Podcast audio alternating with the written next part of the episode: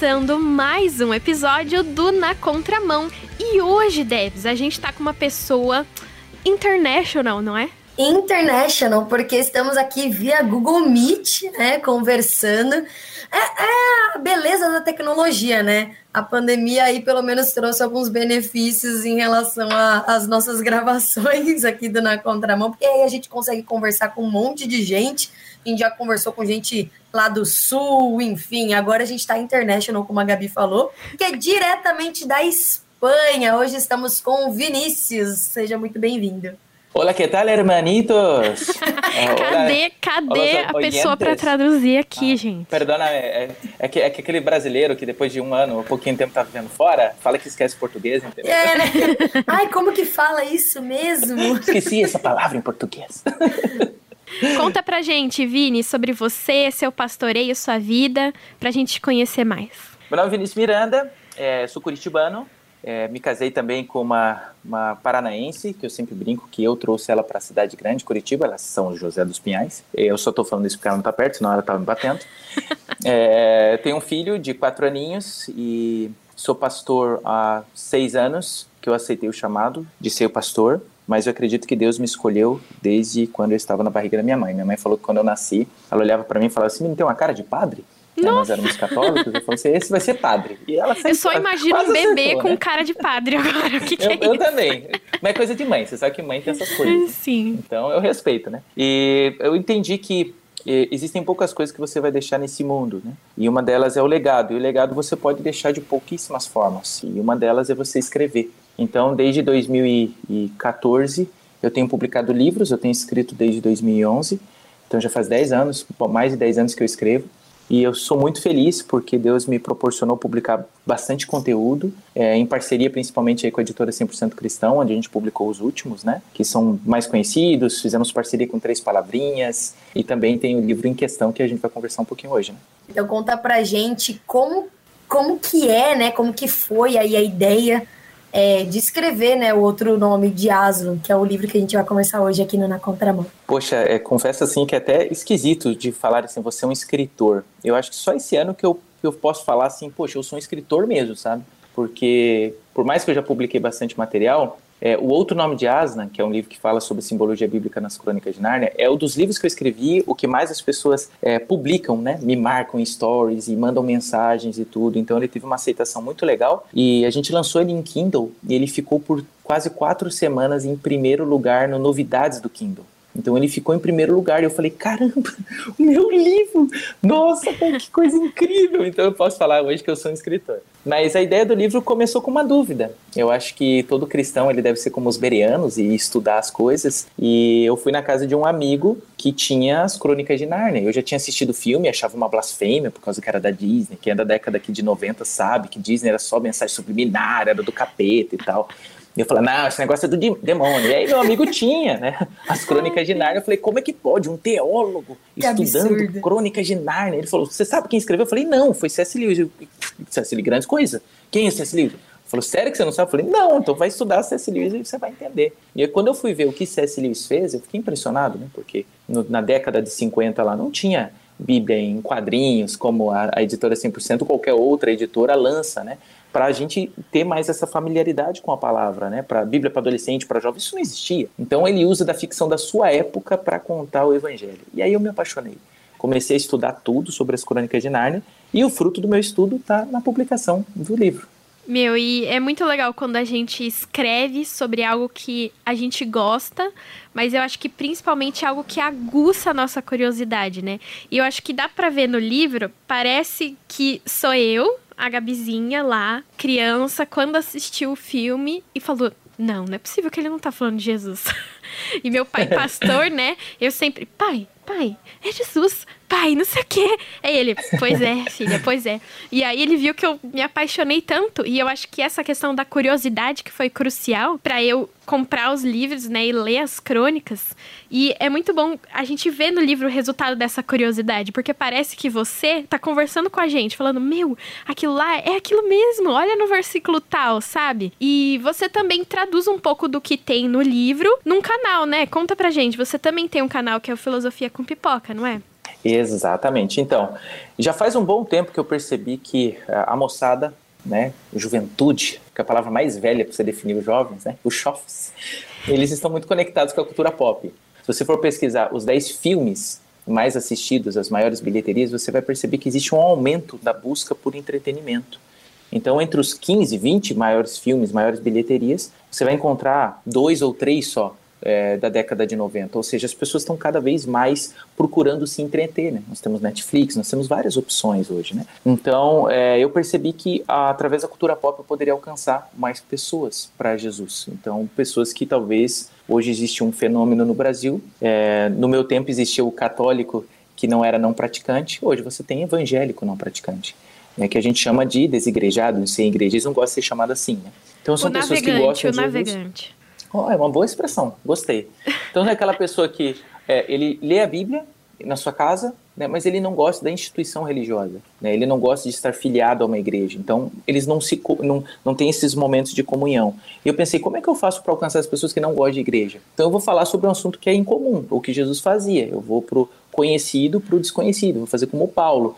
Em Paulo, inclusive, lá em Atos 17, ele usa os filósofos da sua época, ele cita os filósofos, isso agora entra na Bíblia, né? ele não fala mal, ele faz um elogio, né? ele, por mais que se você ler desde o começo do capítulo 17 de Atos, ele vai falar assim, que quando Paulo viu aquele monte de Deus, ele ficou indignado, e aí quando ele vai falar com as pessoas, ele fala assim, olha, eu vejo que vocês são muito religiosos, então tem muita gente que usa das, da cultura pop, dos filmes que saem, para falar mal, não, não é que eu estou falando bem de tudo, mas é um ponto de conexão, onde eu posso falar sobre algo que as pessoas entendem, conhecem e gostam.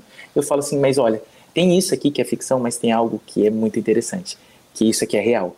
Então, dentro do canal Filosofia com Pipoca, a gente tenta trazer é, pelo menos uma filosofia que as pessoas dos filmes, das séries, dos jogos querem nos passar no tempo para você fazer uma pipoca. Então tem vídeo de 5 minutos, 3 minutos.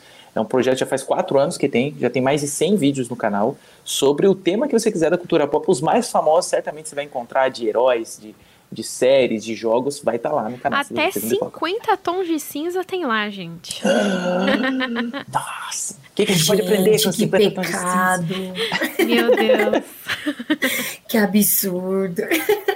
Quem é que essas meninas estão trazendo para conversar aqui no Na Contramão, né? É misericórdia, né? Ô, Vini, eu confesso que assim, eu ainda não consegui ler o livro. Mas a Gabi, ela já estava toda animada, falando sobre o que, que fala, todas as curiosidades, enfim. Então eu já sei que, tipo, o conteúdo é bom, né? Enfim, é, o livro já é cheio de conteúdo da hora, assim, umas curiosidades, também com um visual bem descolado, né? Mas aí conta pra gente, então, como que foi a jornada de fazer o livro se tornar realidade? Vocês tiveram parceria, vocês tiveram ajuda? Aliás, você não escreveu sozinho, né? Conta aí pra Exato. gente. Então, é, quem geralmente pergunta para mim, eu recebo quase uma vez por mês alguma mensagem de alguém falando assim: eu quero publicar. A primeira coisa que eu falo é escreva e acredite muito no seu livro, porque o primeiro livro para eu publicar eu levei 34 nãos. Então, 34 editores falaram assim: não, não, não, até que eu consegui.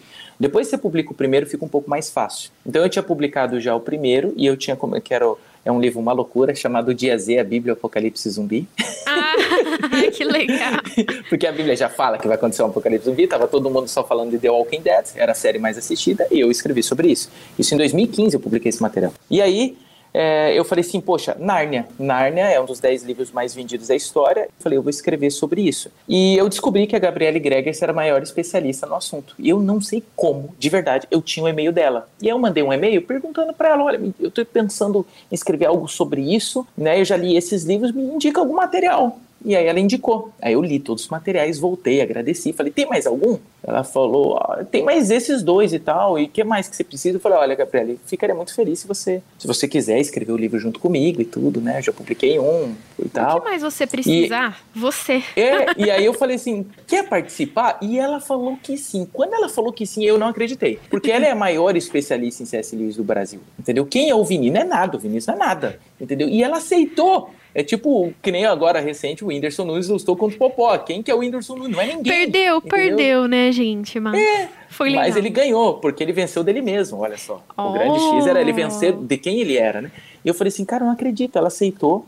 Então foi um processo de quatro anos. Então o livro, por mais que tenha poucas páginas, foram quatro anos porque eu escrevia e ela respondia. Por eu ser pastora, ela falava assim: olha, aqui parece que você está escrevendo um sermão, melhor isso daí. Aqui você não explicou. E ela também adicionava conteúdo. Então foi um processo de quatro anos até a gente falar assim: não, agora o livro ficou bom. E aí tem tudo uma agenda da editora, né? Então não é porque o livro ficou pronto que ele foi publicado. Então, o livro ficar pronto, ele tem que ser revisado, ele tem que ser diagramado. Então, para vocês terem uma ideia, eu entreguei o arquivo pronto em fevereiro de 2018. Isso a gente só conseguiu publicar em novembro de 2019. Então, foi aí que foi publicado o outro nome de Aslan. Dentro dele, existem mais de 130 simbologias bíblicas que você vai conseguir entender. Eu acho que essa é a melhor propaganda que eu podia fazer do livro. Com uma frase de efeito, inclusive.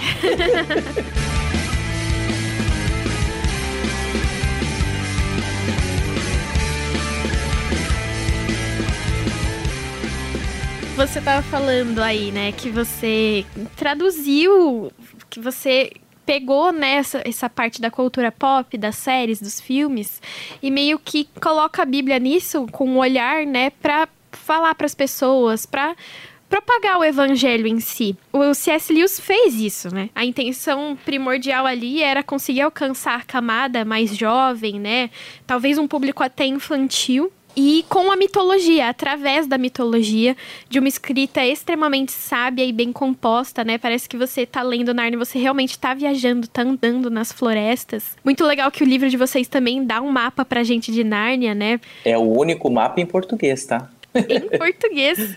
E é muito bom, porque a gente vai viajando mesmo, né? Ele criou toda uma cultura, uma civilização, um país, né? Assim, e, e é maravilhoso quando você viaja nisso. Mas para muitos cristãos, a mitologia é uma questão problemática. E quando a gente encara isso com outros olhos, é incrível como a gente fica vislumbrado, né? A gente fala, nossa, faz, faz todo sentido. Mas como? Como, Vinícius, a gente pode entender que um livro que fala de Minotauro, que fala de faunos, de dríades, pode falar de Jesus ao mesmo tempo? Oh, essa excelente pergunta. É, na verdade, assim, o C.S. Lewis ele usou da ficção da sua época. A gente tem que lembrar, assim como a gente faz isso com a Bíblia também, a Bíblia, quando a gente vai ler, a gente fala assim, qual era o contexto da época, para quem que o autor escreveu, que, tudo isso a gente sempre, quando a gente vai estudar a Bíblia, não faz isso, só que a gente tem que fazer isso com qualquer livro. Então, C.S. Lewis, quando ele escreveu a sua obra, a obra mais famosa da sua época era O Hobbit. Então, a ficção da sua época envolvia esses seres mitológicos. Então, ele só usou desses seres para tentar explicar o Evangelho. Tem muita gente que reclama do fato dele ter usado, por exemplo, o Papai Noel. Por que, que ele usa o Papai Noel? O Papai Noel de não acredita no Papai Noel. Só que ele está fazendo links com as coisas. Então, Papai Noel, quando que o Papai Noel vem? Ele vem na mesma data de quem? De, do nascimento de Cristo, que a gente comemora. Então, Aslan está chegando. E quando que ele chega? Está próximo do Papai Noel. Então, tudo que ele fez foi pensado. É, é impressionante é, a construção de frase, é tudo que ele põe ali num diálogo simples entre a criança com o professor Kirk e Kirk, os nomes, por exemplo, Aslan, ele é um em turco, Jades é antiga, de antiga serpente. Então, você tem nomes, você tem situações, nada foi à toa. Ele tinha um objetivo muito fixo na sua mente de ajudar pessoas a conhecer o Evangelho. Então, Narnia já tem ajudado muitas pessoas a entender as histórias do Evangelho. Até saiu há pouco tempo, né, estudante de Harvard aprendeu sobre Deus e se converteu, se batizou no por causa de Nárnia. Então existem pessoas que conhecem o evangelho por causa disso. Então eu sei que pode parecer estranho, mas foi do meio que ele usou para alcançar essas pessoas que gostavam desse assunto. E alcança, né? Com certeza. E é engraçado porque esse conceito, né, de magia, enfim, mitologia toda, ela muitas vezes, na maior parte das vezes, né, não é bem visto, né, pelos, pelos cristãos, né? É, é uma coisa meio errada, meio pecado, né? Principalmente que você comentou, né? Essa galera dos anos 90, até dos anos 2000, assim, a mim, eu sou de 95, né? Mas eu cresci, uhum. tipo, é, aprendendo que um monte de coisa era pecado, e magia é uma, uma delas, assim, né? Tipo, você não pode falar, você não pode assistir nada em relação a isso. Ah, e o preconceito Harry Potter, com Harry por Potter. exemplo. Exato, né? Mas é, o C.S. Lewis, né, como estava comentando, ele não era bem assim, né? Ele, tipo, não era tão é, radical nesse nível, né? E pra gente não deveria ser, ser também, né? O que você acha? É, eu vou aproveitar e fazer uma propaganda, porque existem coisas que a gente pode explicar e a gente ser muito sucinto e as pessoas não entenderem direito. Mas se você, meu querido leitor, Se você fizer um investimento pequeno, porque o livro é super barato, você vai ter uma parte dentro do livro que diz exatamente responde essa pergunta. O que é essa magia nos livros de C.S. Lewis? Olha só, e por que, que ele usa isso daí? Então, isso tudo está no livro. Uma das primeiras páginas você vai encontrar a resposta para essa pergunta. Eu, minha mãe um dia sempre fez uma brincadeira comigo. Ela falou assim: você não pode responder todas as perguntas. Jesus mesmo não respondia todas as perguntas, ele fazia outras, né? Então, se você quiser aprender mais sobre isso, por que não é, ir atrás do outro nome de Aslan. E uma dica: você pode ir na loja Kindle, por exemplo, e você coloca lá para você ler uma amostra. Você vai chegar nessa página e você vai poder ler. Que inclusive sem pagar nada. é a página 28, amigos. Que eu Olha já aí, grifei ó. no meu livro. Olha você só. que está nos ouvindo e tem outro nome de Aslan, já abre aí na página 28 que você vai descobrir a resposta. Muito bom, muito bom. Olha que jeito legal de fazer um jabá, hein? Formadas em publicidade e jornalismo, né? Então. Mas olha, é, essa, foi legal essa pergunta da Debs, porque eu admiro muito C.S. Lewis e eu acho muito legal é, esse olhar que ele tem para a questão da magia, porque não é negativo no sentido de, nossa, vai desviar o foco, né? Porque quando a gente fala de Jesus, ele não é mito. Ele é real. Então, Sim. quando a gente coloca muito penduricalho assim em volta, parece que perde a visão do que realmente é Jesus, né? Mas eu acho que o C.S. Lewis, principalmente, me ensinou a ter esse olhar mágico, mas mágico não desse do adorno, sabe? Ai, tá falando de tanta coisa ao mesmo tempo que cadê Jesus? Não. É uma magia que parece que mostra como é encantador descobrir sobre o amor de Jesus, sabe? Quando você entende a magia profunda ali que o Aslan explica para Lúcia e para Susana depois que ele ressuscita, né? Spoilers aqui para quem não assistiu. É, ele explica que a magia é mais profunda ainda do que o que a feiticeira estava fazendo. Então é muito mais profunda. Ele tem um domínio muito maior. E, é, e eu não consigo assistir esse filme sem ficar emocionada, porque parece que realmente esse olhar que o C.S. Lewis tinha para magia é encantador. E é isso que a graça de Deus é para nós, né? É encantador, é algo que, meu, a gente não merece. Você tava falando aí dos nomes, né? Do Aslan, da Jades, o próprio Edmundo, né? quem somos nós? Nós somos todos Edmundos aqui, né? E é incrível o nome que ele recebe no final de o justo. Ele foi justificado. Então esse olhar mágico, eu acho que eu aprendi a ter lendo Nárnia, de olhar para a graça de Deus assim como algo que é realmente encantador, assim, tira o nosso fôlego, sabe? E a gente já tá falando aqui de simbologias, né? Falou dos nomes, acabei de falar do do Edmundo.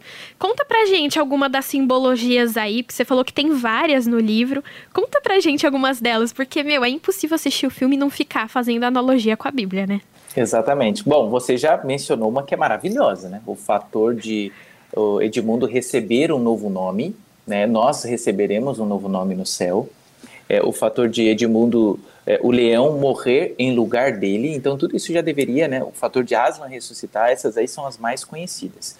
É, existe, por exemplo, algumas crônicas que as pessoas não conhecem porque elas não conhecem os livros, só conhecem os filmes, né? E você tem, por exemplo, uma delas que é O Cavalo e Seu Menino. É uma crônica, um livro. E se você for parar para pensar, olha o nome, O Cavalo e Seu Menino. Mas algum cavalo tem menino? Não. Não é o contrário? Não é, não deveria ser o menino e seu cavalo? Mas o que que C.S. Lewis quis com isso? No simples nome, é ele trazer para a gente essa inversão de valores que a gente faz, aonde o, o, aquele que deveria possuir, ele é possuído. Então, agora as coisas acabam me definindo. E não é exatamente o que a gente vê na nossa sociedade até hoje. Então, olha só, num nome você encontra simbologias. Você tem na viagem do peregrino da alvorada, um dos momentos assim que eu achei mais emocionantes, um dos personagens, em virtude da cobiça, ele se torna um dragão. E nosso objetivo como cristão é ser mais parecido de Cristo. E quando você está na contramão, fazendo propaganda do podcast, você se torna mais parecido com o nosso inimigo, ou seja, você se torna um dragão. E o menino faz de tudo para tentar é, deixar de ser dragão, e é lindo como C.S. Lewis escreve, que Aslan aparece e pergunta se ele quer, e ele fala que quer. E na, na forma como ele escreve isso, que as garras vinham e, e cravavam nas suas escamas, ele sentia um misto de dor, mas de alívio. E depois que o leão arranca aquelas escamas, porque eu e você a gente não consegue ser transformados, assim como a Bíblia fala, né? Há como um leopardo tirar as suas manchas, não há como. É, a gente precisa de Cristo para nos transformar. E aí depois ele passa o menino pelas águas e o menino nasce como um novo menino. É muito lindo. Então é uma é, é, é aponta assim para para nós, para o mundo cristão, para o batismo. Então são tantas simbologias numa história que teoricamente é de criança que é impressionante. E aí você vai, por exemplo, para a cadeira de prata, outra que as pessoas não conhecem. A cadeira de prata, para mim, ela é uma das melhores. Uhum. Por quê? Porque ela consegue te explicar um pouco mais sobre a fé. Há um personagem chamado Brejeiro, e ele diz uma das frases que muitas pessoas usam sem saber que é dele, que ele fala assim: "Eu quero viver como um narniano, mesmo que Nárnia não exista". Olha, olha que interessante essa visão. Por quê? Porque ali as crianças elas precisam é, cumprir uma missão e há de novo um personagem do mal que está tentando fazer eles perderem a fé. E aí ele vai dando agora argumentos em favor da fé para criança. Cara, é muito impressionante o que C.S. Lewis ele consegue é, dentro dos seus livros. Essas simbologias elas apontam para algo maior. Quando você vai para a última batalha, você vê que o macaco se finge ser leão alguém fingindo ser Jesus no tempo do fim, o anticristo. Então nós temos inclusive como o mundo vai acabar, também descrito nas crônicas de Nárnia. Então são vários simbologias. Você tem a criação, lá na primeira, né, o sobrinho do mago, você tem a criação feita por, por Aslan, a criação feita por Deus. E é bonita a forma como C.S. Lewis fala que foi a criação de Nárnia, aonde o leão cantava. Será que ao invés de falar, Deus não cantarolou, cantarolou também? haja luz e houve luz, e talvez ele cantando as coisas foram aparecendo, ele não sabe. Então, assim, quando você começa a ler a, as obras de Nárnia, você vai começar a perceber essas é, ligações, e como C.S. Lewis disse para seu amigo George Sawyer, ele falou assim: O que eu estou querendo é ajudar a cada um dos meus leitores a ter um pré-batismo da sua imaginação. Então, eles, quando entenderem o Evangelho, quando eles ouvirem essas histórias, é muito mais fácil para eles, eles captarem o significado de cada coisa. Então, é, as simbologias me encantaram muito. Eu amo simbologias da Bíblia e eu pude perceber que C.S. Lewis usou isso com maestria e muita gente perde de não atrás de entender as simbologias bíblicas, é, tanto na Bíblia quanto nas Crônicas de Nárnia. Meu, Vini, infelizmente nosso tempo é muito curto, 27 minutos aqui passam voando mas já fica aquele gostinho de quero mais, né, dos nossos ouvintes, eu tenho certeza, aí pelo menos pra gente, a Gabi que tá ainda quase finalizando o livro, eu ainda que nem consegui ler, mas fica aquele gostinho, mas já conta aí pra gente, pros nossos ouvintes, para quem tá interessado, onde que eles conseguem encontrar certinho o livro, é, e já passa os seus contatos também, redes sociais, enfim, para caso alguém queira é, te acompanhar aí na sua sua jornada. Valeu, Débora. Bom, é, o livro, Outro Nome de Aslan, se você procurar no Google, você vai encontrar um monte de opção. E você vai onde você achar mais barato. Você pode ir dentro da editora 100% Cristão, tem na Amazon, ele está muito bem avaliado lá na Amazon, então geralmente eu dou aquela fala um pouquinho mais da Amazon, porque ele está muito bem avaliado lá. Então, se você quiser comprar pela Amazon, é, enfim, se você procurar na internet, você encontra. E se você quiser me encontrar também pela internet, é, eu uso tudo como pastor, né, por extenso, ponto Vinicius, com U no final. Então, ah, Facebook, pastor.vinicius. Instagram, pastor.vinicius. Então é fácil você me encontrar. Twitter, que ninguém usa, é, aí não deu para fazer o pastor.vinicius, mas se procurar pastor Vinícius por extenso, você me encontra lá também. E pode mandar mensagem, pode postar foto do livro, eu me amarro em ver isso daí, o que a gente puder fazer, que a gente tem essa, esse lema de vida, né? para ajudar outras pessoas a encontrar um novo sentido para a vida, vocês podem entrar em contato com o maior prazer. A gente vai estar conversando com vocês. Ó, eu vou finalizar aqui com um momento nostálgico, porque eu amo Nárnia, que é quando no filme, né, da Viagem do Peregrino Alvorada, lá no finalzinho, que eles estão prestes a cada um voltar, né, para o seu mundo ali. E aí a Lúcia fala: Não, mas eu não quero ir embora, eu quero ficar com você. E ele fala: Não, você tem que aprender a me reconhecer no seu mundo, né? Lá eu tenho outro nome. Então, Seguimos juntos nessa jornada de descobrir o outro nome de Aslan. Espero que você que está nos ouvindo tenha curtido esse podcast, tenha ficado com mais curiosidade para descobrir qual será o outro nome desse Aslan, desse leão maravilhoso.